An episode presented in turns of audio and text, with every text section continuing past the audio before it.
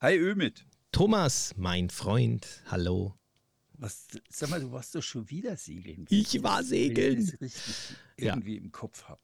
Ja, äh, man kann nicht immer. Wo, wo warst du schon wieder? Man kann nicht nur über Segeln reden, Thomas. Man muss ja mal aufs Wasser. Ja, allmählich, also hast du Vorsprung durch Technik. Ja. Ich glaube, dieses Jahr bin ich das erste Mal im Hintertreffen. Dies, das, das stimmt. Gnadenlos vorbei. Das stimmt. Letztes Jahr hast du deinen Marathon hinter dir, äh, hinter dich gebracht. Genau. Äh, großes Abenteuer. Ähm, ich war auf Sardinien. Sagt man äh, eigentlich, ich war in Sardinien segeln oder auf Sardinien segeln? Ich glaube auf, aber so genau weiß ich das jetzt auch nicht. Du bist also, doch Schriftsteller. Ja, aber ich da müsste ich jetzt wirklich nach. Also ich würde sagen auf Sardinien, weil es ja. Weil man segelt ist, ja um Sardinien herum. ich war im, im, Revier von Sardinien. Ich habe frei. Wirklich, ich komme oft, wenn wir was für unsere Blogbeiträge oder so schreiben, ah, da komme ich dann in so Insellandschaften, da kommt dann immer einer, der sagt dann, das heißt auf der Insel. Sag ich sage, ja, aber ich segel doch nicht auf der Insel. Ich segel doch also es ist, äh, aber damit muss ich mich nicht rumschlagen. Jeder weiß, was ich meine. Ja, ich war im, in, äh, auf, also ähm, ich war im Nordosten Sardiniens äh, an der Costa Smeralda auf dem Wasser. Ah, ja, da, da soll es ja schön sein. Ja, Costa Smeralda. ja. Äh, ich weiß jetzt auch, warum es Costa Smeralda heißt. Obwohl ich ja. jetzt, das weißt du wahrscheinlich auch. Ja, weil das irgendwie so diamantfarbenes Wasser ist oder irgend sowas. Ja, so smaragdfarbenes Wasser oder irgend sowas. Costa äh, Smeralda. Kann ich ist nur bestätigen. So? Also ich weiß nicht, was so? Diamanten für eine Farbe haben. Ich habe mir gedacht, die sind durchsichtig. Ähm, außer sie werden von der Sonne bestrahlt. Nein, so klares Wasser. Achtung, und jetzt haue ich echt einen raus. Das ähm, habe ich so noch nicht erlebt. Ja, ja, ja dafür, ist, dafür ist die Ecke berühmt. Ja. Also. Allerdings äh, großer Fauxpas ist im August, äh, im August nach Italien äh, in den Urlaub. Ja. Ich hatte ja keinen Urlaub, aber oh, das ist natürlich, ähm, da hast du das Gefühl gehabt, da hat, hat, irgendeiner eine Dose aufgemacht und dann sind ein paar Millionen Italiener rausgehüpft. Ja, klar, das ist, also Italien im Ferragosto ist einfach eine Strafe, ja. Also die Wirte gucken dich an, wenn du sagst, oh, das ist aber jetzt voll und das ist teuer, dann zucken die mit aller Unschuld die Schultern hoch und sagen, ja, aber es ist doch schließlich Ferragosto, wann soll man es denn verdienen, wenn nicht jetzt? Ja. Also das ist ein Ferragosto, das ganze Land bricht auf an die Küsten auf den Kassenzetteln steht Finalmente Ferie. Also das ist, das ist so ein Kult Ferragosto. Ja, es ist wirklich ja. unglaublich. Also ich, ich denke, dass es im Süden Sardiniens ähm, ruhiger gewesen wäre, aber gut, wir waren da jetzt im Zuge, ähm, also will ich jetzt nicht näher drauf eingehen, kann man bestimmt auch mal in einem anderen Podcast äh, nochmal äh, oder drauf eingehen. Im Zuge dieser Sale for Kids Geschichte äh, waren wir eben vor Ort und es war toll, keine Frage. Aber wenn man öfter auf dem Wasser ist und man weiß, dass es auch leere Buchten gibt auf dieser Welt, dann ähm, dann ja, sagt man sich, hm, ein paar Wochen später wäre vielleicht nicht verkehrt gewesen. Mhm. Aber was ich jetzt gerade lustig finde, wir sind jetzt eigentlich schon voll auf der Spur in Richtung unseres ähm, heutigen Mythos. Ja, über Sardinien oder was? Wir haben, nee, nee, nee, nix. Ja, das wäre ein bisschen könnte man auch machen. Sind Sarden komisch? Ich etwas gerade da oben etwas, ah, etwas stranger. also Sie sagen zumindest, Sie sind keine Italiener. Sie sagen, ja, Sie sind Sarden. Genau. Sie, Sie lassen es auch raushängen. Ja, ja total. Also das ist, dass Sie keine Italiener sind, habe ich immer das Gefühl. Wir sind anders. Ja, jetzt, jetzt bin ich aber gespannt. Spröder. Jetzt bin ich nee, gespannt. Kein, kein spezieller sardischer Mythos für dich, sondern der heutige Mythos beschäftigt sich eigentlich mal mit dem kompletten Mittelmeer. Ich habe eigentlich vor, mhm. alle unsere Hörerinnen und Hörer, die irgendwie jetzt gerade im Auto sitzen oder irgendwie beim Bügeln sind oder irgendwie gerade beim Joggen sind, heute mal einfach in die Weite des Mittelmeers zu entführen. Mein heutiger Mythos heißt Mittelmeerreviere.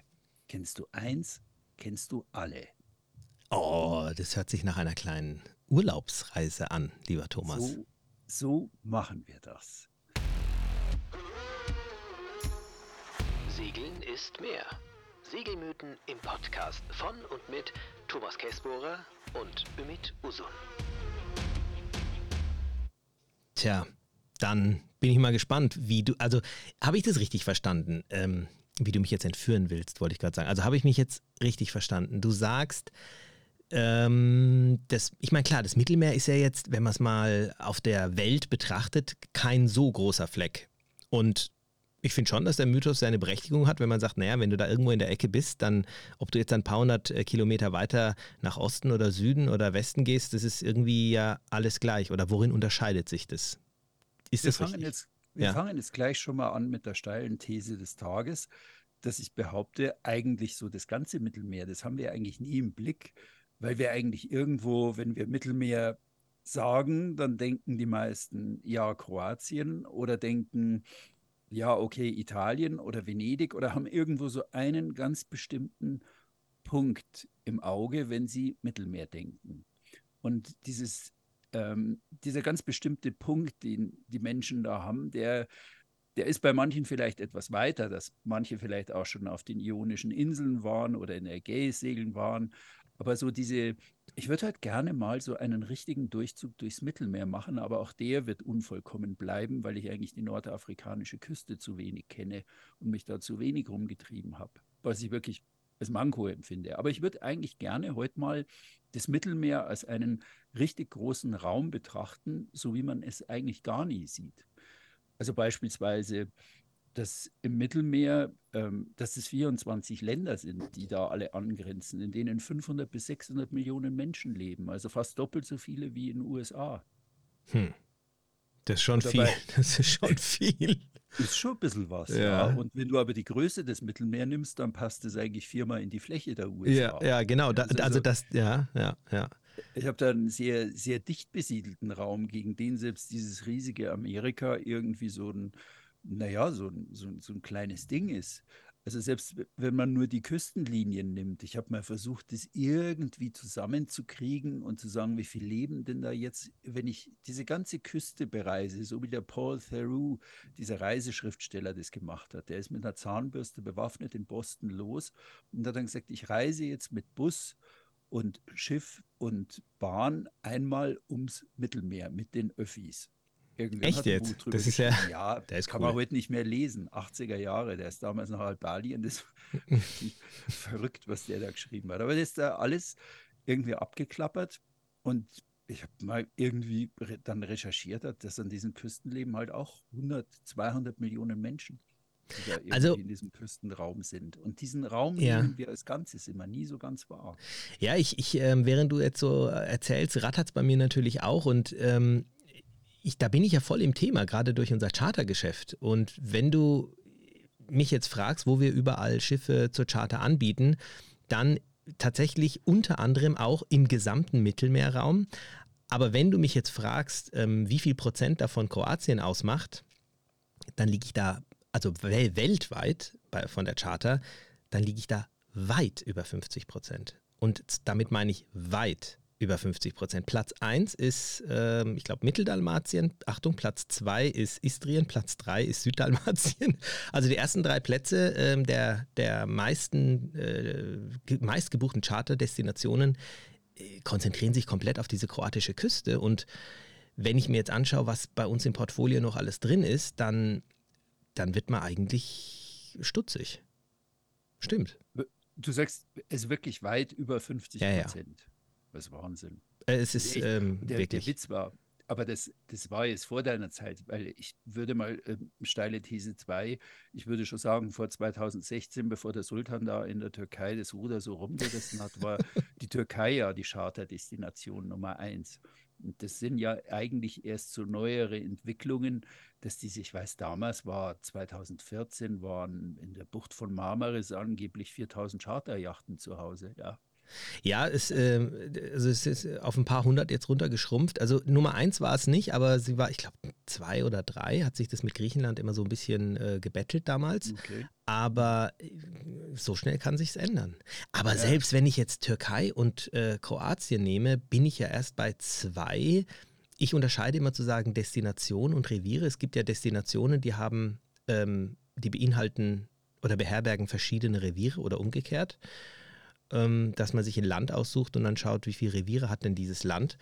Aber mhm. ich merke schon, man kommt so ein bisschen, man kommt fast schon vom Hundertsten ins Tausendste, aber ich äh, will dir jetzt gerne mal wieder das Ruder übergeben, wie du an die Sache da rangehen willst, weil ähm, so einfach zu beantworten ist es offensichtlich nicht. Ganz stumpf mit dem Zeigestab, wie ein langweiliger Lehrer würde ich das jetzt machen. ich fange jetzt einfach ganz im Westen an, ja, die Alboransee. ähm, alles, was so mit Gibraltar beginnt und dann irgendwie spanische Südküste und dann irgendwie nach unten gedacht die marokkanische Küste rüber. Das ist ein, ein typisches Meer, weil eigentlich die steile These Nummer drei des Tages ist. Das heißt, es ist keine, keine steile These, sondern das Mittelmeer hat einfach eine ganz große Besonderheit gegenüber diesen ganzen anderen Ozeanen. Wenn ich mich heute in Lissabon oder irgendwo an der portugiesischen Küste ans Meer stelle und nach Westen schaue, kann ich sagen, da drüben ist irgendwo Amerika, der nächste große Kontinent. Hm. Und dazwischen verstreut sind so ganz kleine Einsprengsel, ein paar Inselchen. Und im Gegensatz zum Atlantik oder zum Indischen Ozean oder zum Pazifik mit seinen ungeheuren Weiten, die nur durchbrochen sind von einzelnen verlorenen Inseln, ist das Mittelmeer ein komplett unterteilter Raum, der eigentlich aus mindestens sechs kleinen Meeren. Wenn ich das jetzt googeln würde, wären es bestimmt acht oder neun. Die teilen es noch kleinräumiger ein. Aber ich bleibe jetzt mal bei den sechs Meeren. Das ist Mittelmeer eigentlich ein Meer der, der Meere ist, wie ich damals schon in meinem in unserem ähm, Starkwind-Post über oder Starkwind ähm, Podcast übers, äh, über die Me äh, Winde, Starkwinde und Stürme im Mittelmeer gesagt habe. Da haben wir ja schon mal eine Folge ja, ja, gemacht. Richtig. Also ich bleibe bei, wirklich bei dieser kleinen Einteilung und sage, ähm, das Mittelmeer ist das Meer der, der Meere und jedes von denen ist so komplett verschieden und darüber soll die heutige Folge eigentlich mal gehen. Und wenn ich jetzt anfange, ganz links mit der Alboransee, dann habe ich da eigentlich ganz eigene Windsysteme. Ich habe wieder so ein typisches Mittelmeer-Meer, ein Teilmeer, was auf drei Seiten eingesperrt ist, eingespannt zwischen die südspanische Küste, zwischen die nordafrikanische Küste und im Westen nur einen ganz schmalen Durchlass hat und zu allem Überfluss in der Mitte auch noch eine Inselgruppe da irgendwie reingeworfen hat, ähm, nämlich die Balearen. Und die Balearen sind dann schon wieder auch das wahrscheinlich einzige große Charterrevier in diesem Meer. Also witzigerweise hat jedes dieser Meere, die ich im Folgenden auch erzählen oder beschreiben will mit dir zusammen oder einen Blick drauf werfen will, hat jedes dieser Meere eigentlich irgendwo auch immer so ein Charterzentrum. Ja, es ist ähm, das, was du gerade beschrieben hast, man kann tatsächlich überall dort chartern. Wir hatten auch schon äh, Kunden, die in Südspanien bzw. in Portugal im Süden ein Schiff übernommen haben und die sind nach äh, Marokko gesegelt. Mhm. Und das, das, mhm. das geht auch. Aber das Angebot ist natürlich viel, viel, viel geringer, als wenn man ein bisschen weiter nach Osten geht und dann auf den Balearen äh, ein Schiff sucht. Und selbst ja, da sind wieder Unterschiede. Also jetzt weniger im Revier als ähm, in den Chartermöglichkeiten, wenn ich jetzt zum Beispiel Ibiza und äh, Mallorca mir anschaue, ähm, ist die Saison auf Ibiza ganz kurz, auf Mallorca dann wiederum viel äh, länger. Also du hast ja jetzt schon in deinem Satz gesagt, diese Vielfältigkeit. Also ich denke, ähm, dass auch jetzt dieses Südportugal oder auch die Südküste Spaniens, ähm, Frankreichs, dann auch da die ganzen Ecken, das ist ja das kannst du, glaube ich, auch nicht vergleichen. Also in, in vielerlei Hinsicht mit jetzt, selbst mit den Balearen. Ja. Bleiben wir mal bei den Balearen. Wenn ja. du sagst, Ibiza hat eine kurze Saison, warum sagst du das?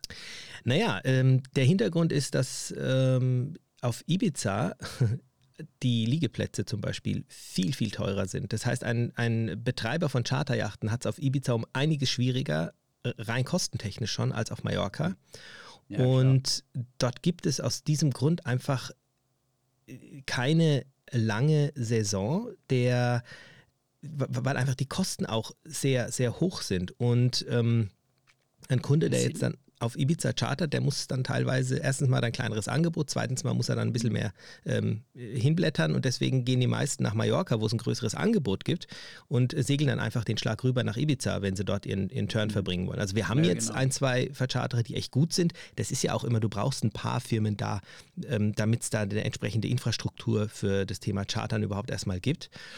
Und ähm, das hat sich da nicht so etabliert wie jetzt woanders. Da liegen halt die ganzen Privatmotorjachten. Also naja, es hat, Ibiza hat eigentlich im Grunde genommen nur drei, vier größere Häfen. Da ist einfach nicht viel. Genau. Also, da ist im Norden einer, ein ganz großer, oder der ist nicht mal ganz groß, ja. Und dann ist im Süden noch einer. Und dann ist im Osten noch einer und dann war es das aber auch. Also ähm, im Großen und Ganzen.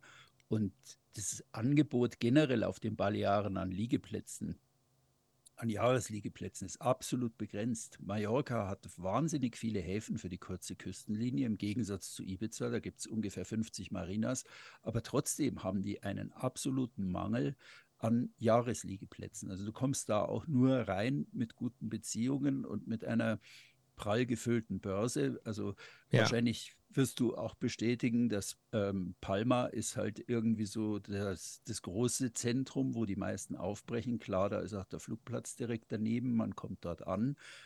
Einige wenige kenne ich, wo ich öfter bin, in Poyenza, in Porte Poyenza. Da sitzen ein oder zwei Firmen, aber wenn ich da spazieren gehe auf der Mole, das sind etwa zehn Charterjachten, die ich so kenne. Und dann gibt es wahrscheinlich nur ein oder zwei oder drei kleine Spots irgendwo im Süden. Also wo man auch irgendwie lossegeln und losfahren kann. Ja, das ist schon Palma. Also absolut äh, richtig. Das hat sich da sehr konzentriert auch. Und das ist ja oft so in den Revieren, dass es immer so eine gewisse Ballungsecke gibt ich habe vorher Sardinien angesprochen, da ist es halt dann die Ecke Costa Smeralda, da, da gibt es so ein paar äh, größere Häfen, ein paar extrem teure auch. Ja. Äh, ja, ja. Äh, kann ich gleich mal eine Geschichte dazu erzählen. Aber ähm, ja, genauso wie du es gerade beschreibst. Aber das ist der Grund für, äh, für, für Ibiza. Und auf Menorca gab es zum Beispiel auch einen Vercharterer, äh, aber auch da hat sich das nicht richtig äh, etablieren können. Und es hat auch immer so ein bisschen was mit der Erreichbarkeit natürlich zu tun. Ich meine, sind wir mal ehrlich, äh, nach Mallorca kommst du jeden Tag zu verschiedensten Zeiten, jetzt unabhängig mal vom Preis her. Es war früher mal für einen mhm. Apfel und ein Ei. Inzwischen zahlt man da auch schon normale Flugpreise. Aber äh, die Erreichbarkeit ist halt immer gegeben. Zu jeder Zeit. Naja, und Mallorca hat sich anders als Menorca, also dem, dem großen Tourismus stets verweigert. Ja, auf alle Formen. Die, die mehr geht sie wären eigentlich in der Zeit, als ähm, der Franco, als der Bürgerkrieg war, wären die Mallorquiner eigentlich am schnellsten übergelaufen. Da gab es drei oder vier Tage Kämpfe und dann waren die eigentlich, ähm, sind die übergelaufen und die Insel war dann irgendwie faschistisch, während Menorca sich immer da zurückgehalten hat, bis hin zu, also das ähm, die den Franco, wenn der da aufgetreten ist, dass die den ausgebuht haben. Und die mehr geht eben, weil Mallorca da so irgendwie politisch linientreu war, bis in die 80er Jahre wurde da auch das große Tourismusdevelopment und das große Tourismusgeld reingepumpt, während Menorca eigentlich den kürzeren gezogen hat und bis heute vom großen Massentourismus deswegen verschont ist. Was die Mallorquiner auch selber sagen. Die sagen, Mensch, bei uns ist alles voll und ähm, die Menorquiner haben alles richtig gemacht. Da ist es überhaupt nicht voll. Ja, aber ja. das ist, selbst wenn es eine schöne Insel ist, um Menorca bist du in drei Tagen rum. Also wenn du es drauf anlegst, drum zu segeln, ist wunderschön. Da einmal drumherum zu segeln, tolle Tour von Mallorca aus. Ibiza genauso. Also das sind schöne Touren und ähm, Mallorca braucht man dann schon ein bisschen länger. Ja, aber ähm, was haben wir denn so für andere Unterschiede? Also wir haben ja jetzt ja, so die Balearen mal so ein bisschen ähm, ähm, beleuchtet.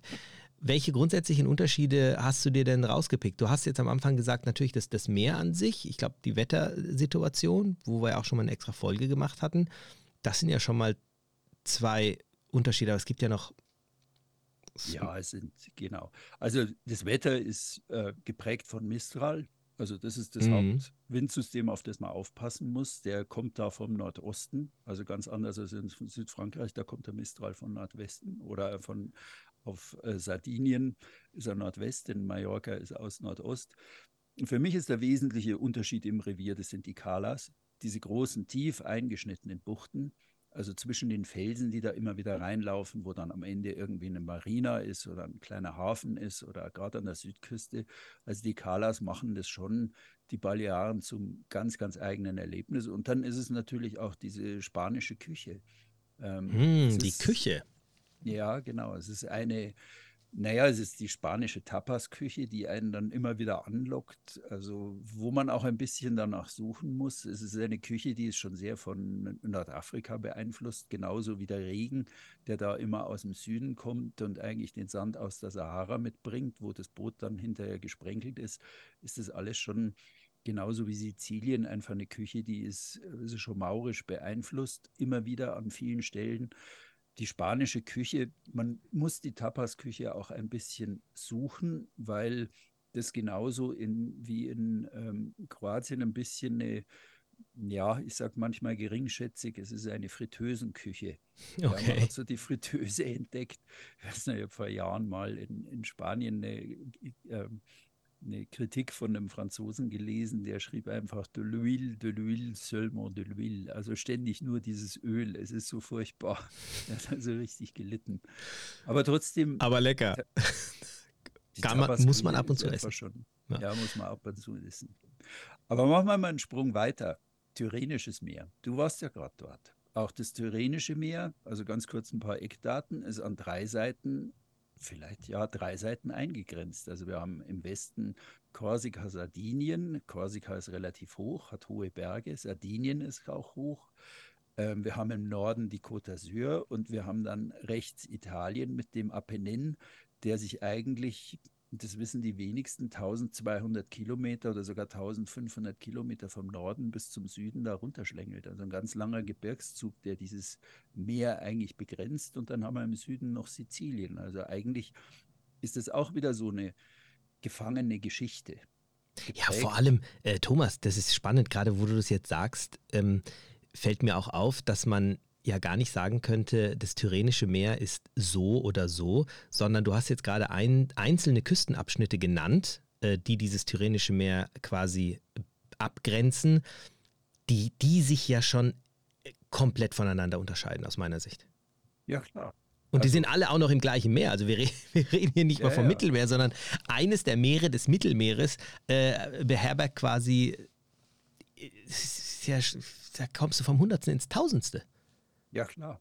Also wenn du, ich fand immer toll, wenn ich in Korsika segeln war und es hatte Mistral, also wie diese Insel riecht, das war schon ein Witz aus dem Asterix irgendwie in den 70er Jahren, dass die immer sagten, ich rieche Korsika in dem Heft irgendwie. Und das ist tatsächlich so. Also Braten die Wildschweine oder was? Nee, das ist so diese korsische Heide, wenn da der, der, der Wind drüber streift, der heiße, also du riechst es Kilometer ja, entfernt, ich weiß, was so du meinst. manchmal in Kroatien die Pinienwälder riechst, oh, ja. wenn, der, wenn der Wind da durchstreicht oder ähm, in, in, ähm, in Griechenland irgendwie, wenn der Meltemi da über Otonoi drüber geht, dann riecht es so nach verbrannter Erde. Also Korsika war immer ein Geruchserlebnis, selbst für einen mit schlechtem Geruchssinn wie mich. Und die korsische Küche oder die korsische Mentalität ist eine ganz andere. Ich hatte immer das Gefühl, wenn ich in Korsika bin, wünsche ich jemanden guten Morgen und der droht mir im Gegenzug eine Tracht Prügel an und ich weiß nicht warum. Was? Du ja, hast doch, dich mit den falschen Leuten angelegt. Oder warst du wieder böse zu den Marinieros? Ach, nee, nee, es ist irgendwie, die sind da herzhafter. Irgendwie. Ich weiß auch nicht. Ja, das, das ist schön ausgedrückt. Ist irgendwie heißblütig. Während für mich dann die Nachbarinseln im Süden, die Sarden, die waren immer also ich habe da ein, zwei Köpfe, die, die waren da immer sehr zurückhaltend und überhaupt nicht dieses, ich komme mit Italienern immer wunderbar klar, man quatscht halt los und die quatschen zurück und Pisaden waren da immer so, also jede Schabenattacke, die ich da bei einem Hafenmeister geritten habe und um einen Liegeplatz buhlend, die prallte da ab und versickerte im Nichts. Ja. Also, irgendwie alles, was so in Italien funktioniert, ist da immer so ein bisschen schwieriger, wobei ich sagen muss, letztes Jahr Cagliari im Süden war es wieder anders. Also da lief schon alles sehr gut. Also, ähm, was mir zum Beispiel jetzt auch aufgefallen ist ähm, auf Sardinien, ich, ich, ich, ich grätsch immer mal so ein bisschen rein, ne, weil sonst ja, vergesse klar. ich vielleicht gerade so meinen, meinen Gedanken, weil es ja auch um diese Unterschiede in den Revieren geht. Und du hast ja schon so einige Grundaspekte angesprochen.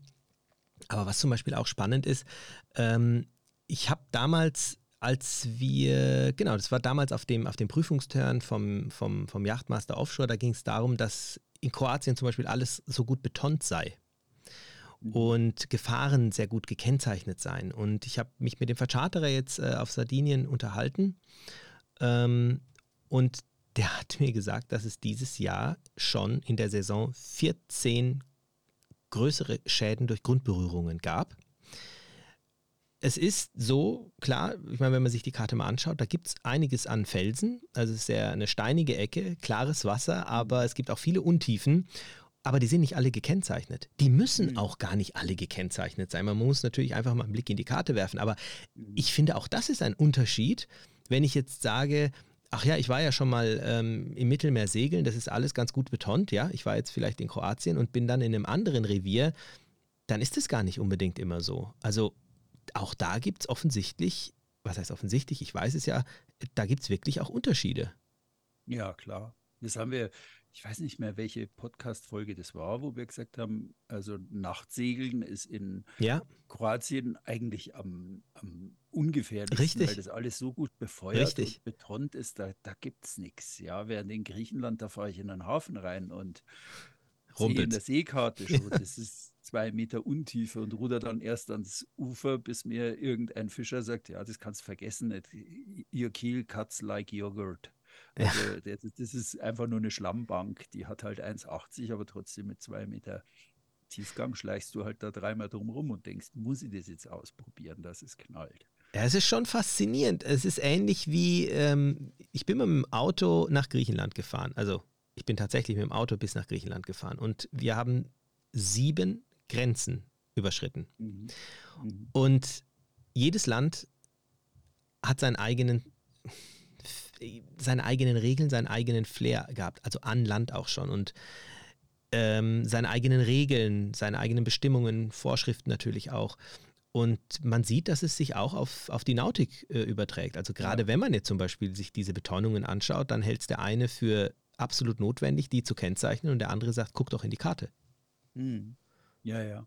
Also extremer in der Vielfalt fand ich eigentlich nur noch in der Karibik den Antillenbogen abzusegeln. Also ich bin einmal von San Lucia etwa im Süden nach Puerto Rico hoch und jede Insel, die du da streifst, also du fängst an in San Lucia, was britisch ist, und gehst dann eigentlich ähm, Guadeloupe ist französisch, dann kommst du nach Sint Maarten, das ist zur Hälfte französisch, zur Hälfte niederländisch. Ja, Äh, jede, jede der Inseln hatte ihre eigene Währung, den East Caribbean Dollar und die anderen wieder den, die ersten Euros habe ich damals dort abgehoben, irgendwo in Guadeloupe. Und du musstest immer Geld wechseln, überall einklarieren. Also das, das war wirklich eine ganz extreme Ecke. Da, da wird sich auch nicht so viel getan haben. Aber die, die, wenn man das Tyrrhenische Meer anschaut, also Korsika, französische Küche, äh, Sardinien, eigene sardische Küche, natürlich stark italienisch geformt, aber schon mit ganz eigenen Sachen. Ähm, dann rüber Italien ist wieder diese, diese, diese äh, wunderbare Antipasti-Fischküche, Antipasti Mare, Antipasti Terra, also diese, diese Vorspeisenküche, gefolgt von Pasta und was weiß ich allem. Also ich bin da schon oh, du machst mir Hunger. Nee, kulinarisch war ich immer in Italien daheim. Ja, es ist, äh, es ist ein Traum. Aber es ist auch spannend, du hast gerade von der Karibik gesprochen und ähm, von der Vielfalt dort, was das Land betrifft. Ähm, dennoch muss man sagen, die Vielfältigkeit des Mittelmeeres übertrumpft auch diese Region natürlich um ein Vielfaches, weil die Segelbedingungen eben auch unterschiedlich sind und im Gegenzug dazu in der Karibik, ich sage jetzt mal, die Wetterlage etc. eher gleich ist, auch wenn du diesen Antillenbogen entlang segelst, hast du jetzt keine Unterschiede wie jetzt beispielsweise ähm, die Straße von Bonifacio äh, zu, ähm, ja, Ja, zu Festland ja, ja. Italien. Ja, also Oder Karibik- äh, Westseite, äh, Entschuldigung, Westseite K- äh, Korsika zu Ostseite Korsika ist ja auch schon ein himmelweiter Ja, ja. Unterschied.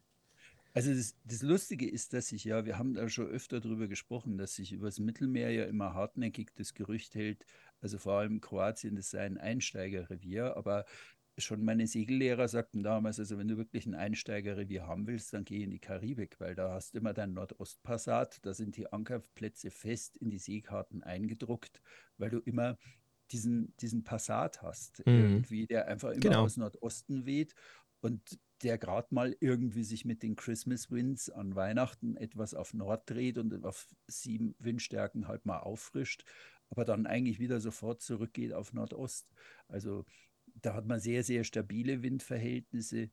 Ähm, und bei vielen Inseln ist es wirklich, also so British Virgin Islands sind wirklich eigentlich sehr, sehr einfach zu segeln. Ja, viele kurze sagen, Schläge. Das ist ja so der- Season. Der Einstieg für die Karibik, das ist auch bei uns, wenn ein Kunde Ja. sagt, er wird gerne in die Karibik, dann empfiehlt man einfach am Anfang zu sagen, hey, mach mal die BVIs, da kannst du dich rantasten, hast du viele, viele Inseln, aber ähm, um einfach mal so diese, ja, diesen, diesen Sprung in die Karibik zu machen, wobei man sich jetzt so langsam fragt, muss das überhaupt sein, wenn es in der, im Mittelmeer so viele ähm, Reviere gibt? Es ist lustig, manche Kunden ähm, rufen ja auch einfach an bei uns und sagen, "Ah, ich war schon überall, ähm, ich will aber im Mittelmeer jetzt bleiben, wo kann ich denn noch hin? Und Hm. da gibt es schon so, also beispielsweise wenn ich sage, waren Sie schon mal auf Malta? Äh, nein. Also, ja, klar. das ist dann so, äh, Malta kann man da segeln äh, und, und viele haben das zum Beispiel überhaupt gar nicht auf dem Schirm und es ist nicht groß. Also ein Zwei-Wochen-Turn wird dir, ich will nicht sagen langweilig, ähm. Segeln soll ja auch entschleunigen, aber wenn du Meilen machen willst, ist es jetzt vielleicht kein äh, Revier, was jetzt viel, ähm, viel Zeit bedarf. Aber so ein Wochenturn, du hast dann diese zwei kleinen Inseln, Comino und, ähm, Gozo. und Gozo, genau. Es ist traumhaftes äh, Schnorcheln angesagt dort. Du bist so weit im Süden, dass du in der, ich sag mal, in der Nebensaison noch richtig gute Temperaturen hast.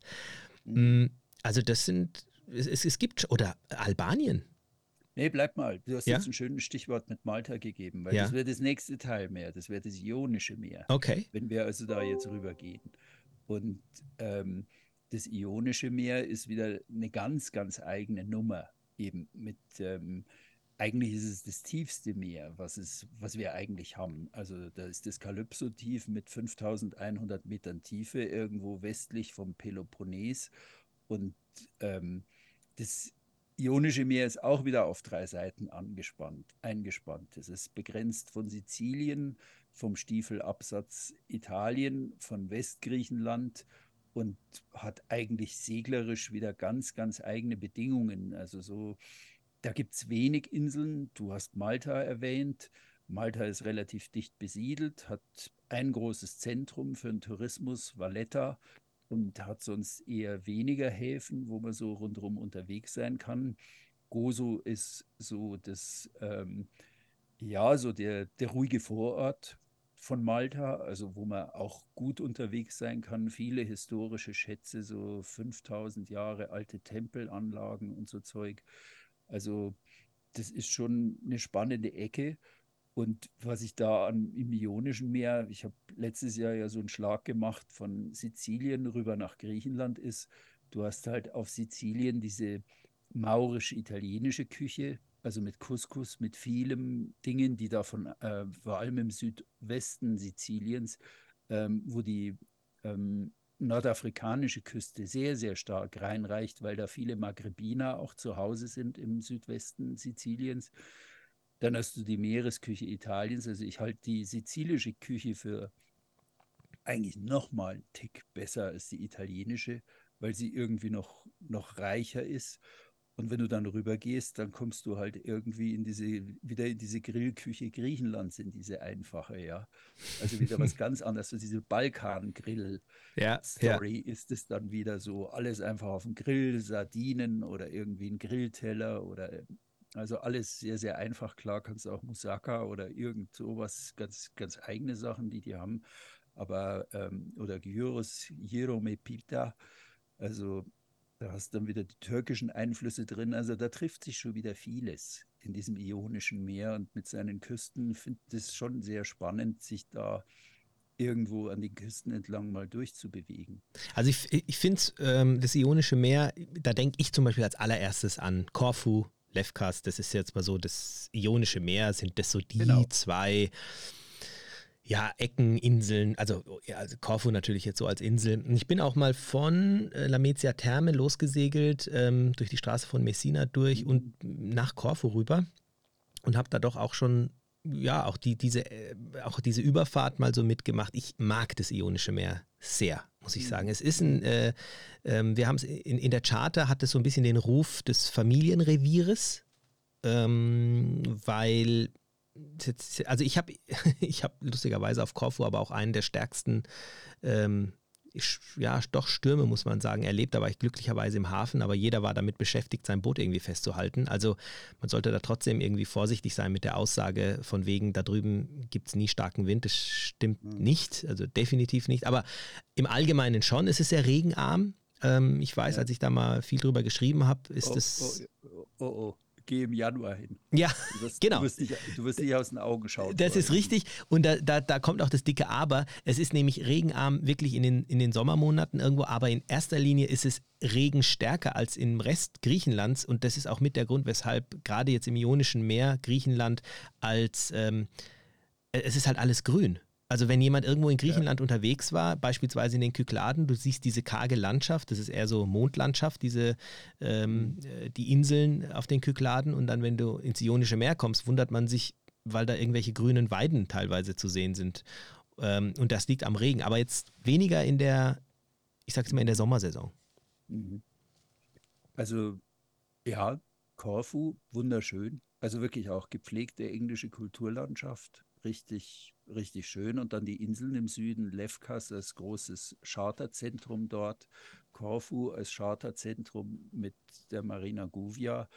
Also auch hier gibt es im Ionischen Meer genau ein großes, dickes Ding in der Charter, was halt sehr weit entwickelt ist, genauso wie im Tyrrhenischen Meer oben, die Ecke um die ähm, toskanischen Inseln rum sehr gut entwickelt ist, von Elba bis rüber Costa Smeralda.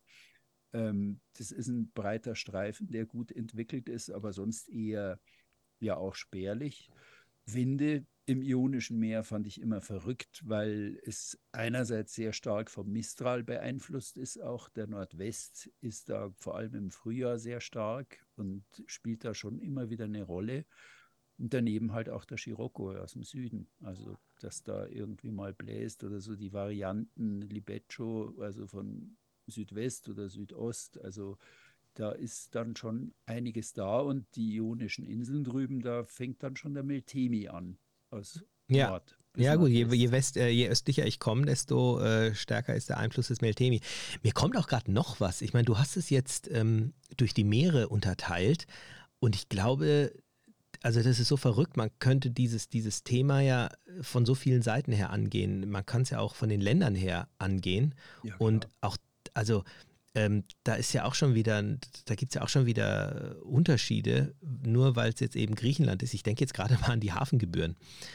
Also wenn ich jetzt mal unabhängig vom Meer mir Griechenland anschaue, und da rede ich jetzt vom Ionischen Meer, vom Saronischen Golf, von den Kykladen, von, ähm, äh, von den nördlichen Sporaden, vom Dodekanes. Das ist ja alles Griechenland. Also wir haben in unserem letzten Magazin das Thema Griechenland auseinandergenommen und ich habe bei nach, ich glaube, 20 Seiten das Schreiben aufgehört, weil da wirst du ja nicht mehr fertig.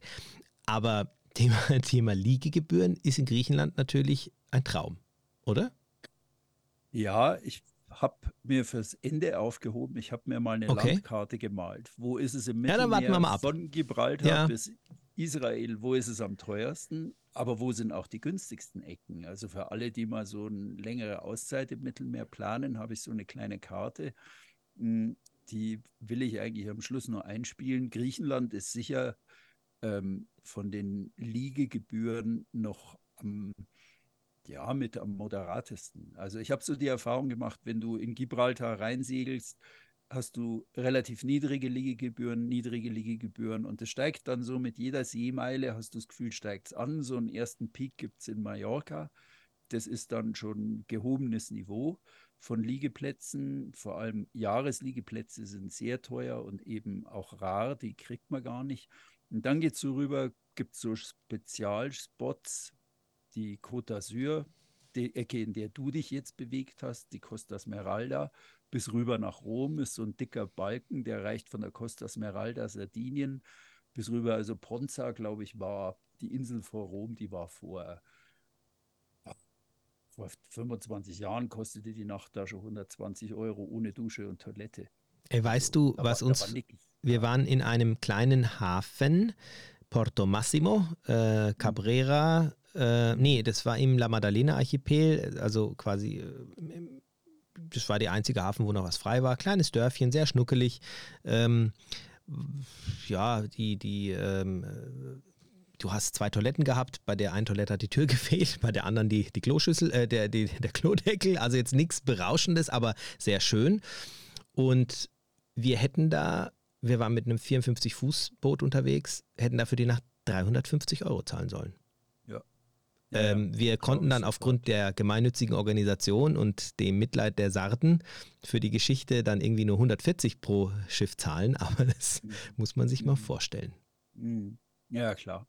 Das, also da gibt es einfach so, so Ecken, das ist, als würdest du irgendwie so über eine Linie treten und dann fällst du da vom Glauben ab. Also, also es, war, es war Wahnsinn, weil, weil ich mich gefragt habe, wofür. Ich meine, wir haben alle anderen Nächte in Buchten übernachtet und da hat es gar nichts gekostet. Also man muss sagen, es ist absolut möglich, auf Sardinien auch zu segeln und zu übernachten, ohne einen Cent zu zahlen und das in traumhaften Buchten. Aber man sollte wissen, in welchem Hafen, das sagst du ja immer so schön, mach dich vorher schlau.